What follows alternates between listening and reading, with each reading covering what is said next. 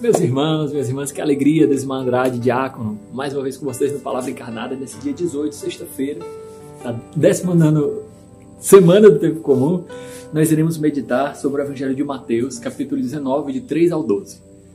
Não esqueça a, como é fundamental você ter o contato com a Palavra de Deus. Você mesmo também ler, fazer sua lexia divina, para além da reflexão que nós fazemos aqui. O Senhor esteja convosco, Ele está no meio de nós Proclamação do Evangelho de Jesus Cristo, segundo Mateus. Glória a vós, Senhor.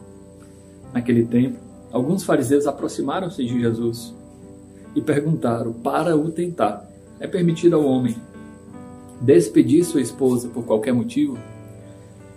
Jesus respondeu: Nunca lestes o que o Criador, desde o início, os fez homem e mulher? E disse por isso: O homem deixará pai e mãe e se unirá à sua mulher e os dois serão uma só carne? De modo que já não são mais dois, mas um só, uma só carne. Portanto, que Deus uniu, o homem não separe. Os fariseus perguntaram: Então, como é que Moisés mandou dar certidão de divórcio e despedir a mulher? Jesus respondeu: Moisés permitiu despedir a mulher por causa da dureza do vosso coração. Mas não foi assim desde o início. Por isso, eu vos digo: quem despedir sua mulher, a não ser em caso de união ilegítima, e se casar com outra, comete adultério. Os discípulos disseram a Jesus: Se a situação do homem com a mulher é assim, não vale a pena casar-se. Jesus respondeu: Nem todos são capazes de entender isso, a não ser aqueles a quem é concedido. Com efeito, existem homens incapazes para o casamento, porque nasceram assim. Outros porque os homens assim os fizeram outros ainda se fizeram incapazes disso por causa do reino dos céus. Quem puder entender, entenda. Meus irmãos, esse evangelho ele é muito profundo, né? E com muitos detalhes e, e nos dá uma, uma, uma oportunidade única para fazermos uma verdadeira catequese sobre o matrimônio e sobre o celibato. Vamos tentar ser concisos para poder chegar na profundidade do que o Evangelho nos propõe hoje. Vejam, Primeira coisa, os fariseus se aproximam de Jesus não para saber a verdade, mas para o tentar. É isso que está escrito na palavra. O desejo dos fariseus não era de entender melhor a lei de Moisés. O desejo dos fariseus era colocar Jesus numa certa querela. Provavelmente essa discussão já existia, porque eles sabiam dessa, desse embate e queriam colocar Jesus na prova. Porque se ele dissesse que pode se despedir a mulher, se pode separar, despedir a mulher seria separar por parte do homem, então ele estaria contradizendo o livro do Gênesis, que foi escrito por Moisés. Se ele dissesse que não pode separar, ele estaria contradizendo Moisés, que para eles é uma grande autoridade bíblica, né? da revelação de Deus. Então Jesus, entendendo a, a, a, o coração deles, fala: olha, reafirma a indissolubilidade do matrimônio, ou seja, não é dissolúvel, não é permitido se separar. Inclusive é por isso que a igreja é tão enfática com relação a isso. Vejam, e aqui é, é uma pequena catequese sobre a questão das segundas uniões, né? A igreja devia ser mais aberta, tarará. O matrimônio ele é um sacramento. Assim como um sacramento acontece e aconteceu, ele não volta atrás, a Eucaristia se o padre celebra validamente, aquele pão é o corpo de Cristo. Isso é uma questão de fé. Com o tempo, ele não deixa de ser o corpo de Cristo, tanto que nós guardamos a Eucaristia no sacrário. Você entende? O sacramento não volta atrás. Então, o matrimônio, quando ele é celebrado validamente, ele não tem como voltar atrás. Esse é o grande X da questão. Se uma pessoa que é casada na igreja, que o único casamento que é válido aos olhos de Deus é da igreja, ela, ela se separa e se une com outra pessoa, perante Deus ela continua unida àquela pessoa. Então, uma nova união, na verdade, é uma traição ao primeiro. E, meus irmãos, vejam bem, a grande maioria das outras igrejas cristãs, que não a católica, já relativizaram isso. Mas a igreja permanece fiel, mesmo sendo difícil a pregação da indissolubilidade do matrimônio. Mas a igreja precisa ser fiel a Jesus Cristo, ao ensinamento de Jesus Cristo. E ele fala: não foi assim desde o início. Por isso eu vos digo: quem despedir a sua mulher e se casar com outra comete adultério, né? Ou seja, não é válido. Vocês entendem? Eu sei que é uma situação difícil, aqui, claro, não estou ignorando as circunstâncias sociais que nós vivemos, mas a gente não pode relativizar a nossa fé em vista dos tempos presentes. Muitos evangélicos, inclusive, se usam dessa abertura, a não ser em caso de união ilegítima. As uniões ilegítimas aqui que ele está falando são uniões que já foram naturalmente legítimas. Por exemplo, um casamento que já seria inválido, né? Um casamento de consanguíneos, pessoas que, que têm parentesco próximo. Naturalmente ele é inválido. Então ele não é, ele não é um casamento. Vocês entendem? Não é que Jesus está falando aqui que ah, e, e mesmo a traição.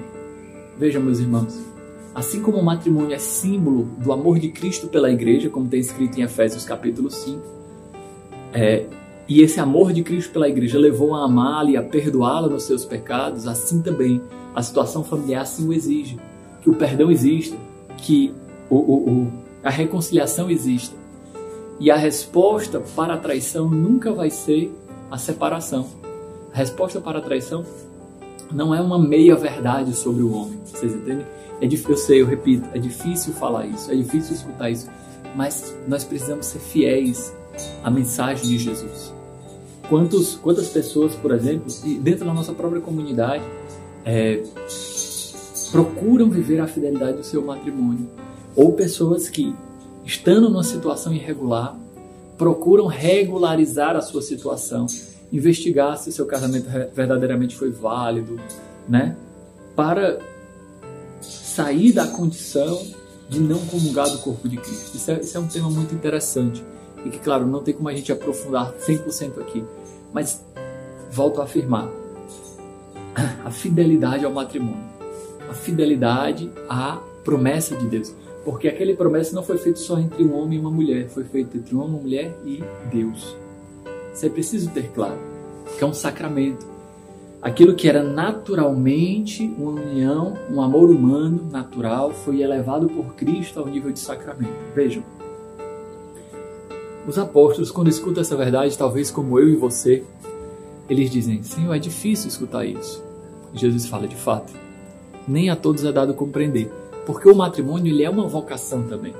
Não só a vida consagrada celibatária é uma vocação, não só a vida sacerdotal é uma vocação, mas o matrimônio também. É preciso ser formado, discernir a vocação do matrimônio, porque nem a todos é dado esse dom. Entendem?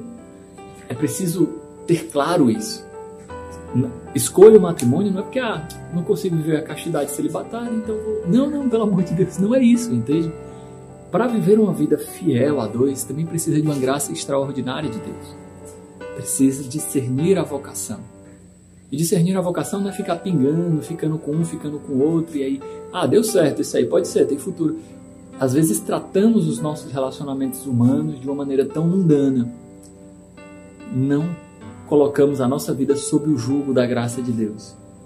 E claro, como não colocamos, qual o problema se unir? Qual o problema viver junto? Porque é só eu e ela mesmo, só eu e ele mesmo. Vejam, se perde a noção de que a nossa vida ela é propriedade de Deus.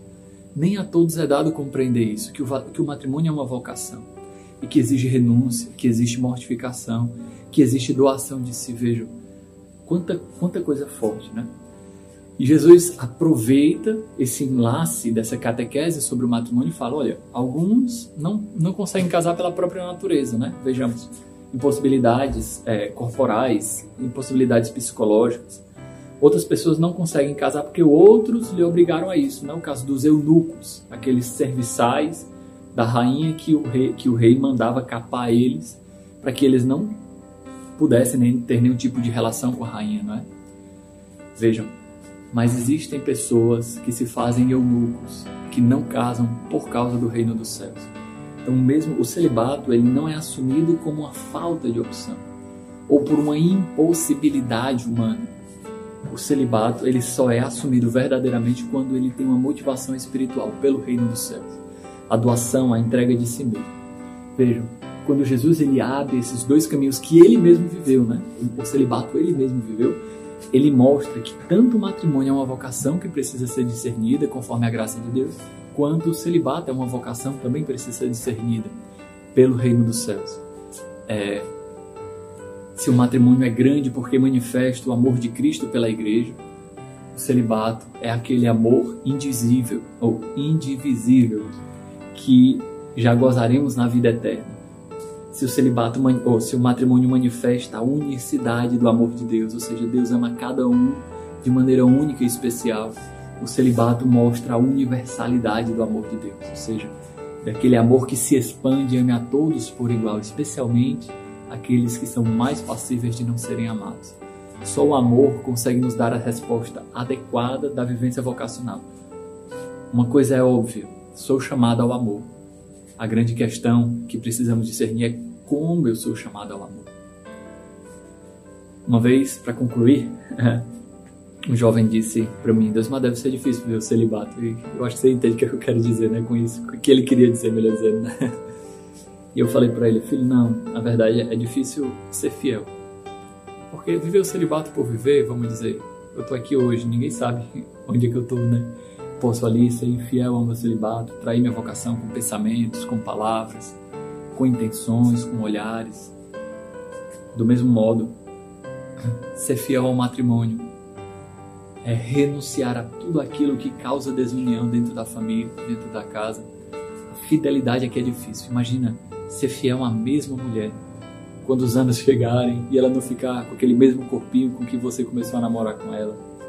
Ser fiel a um esposo encarar todas as dificuldades e os defeitos de caráter que ele possa ter.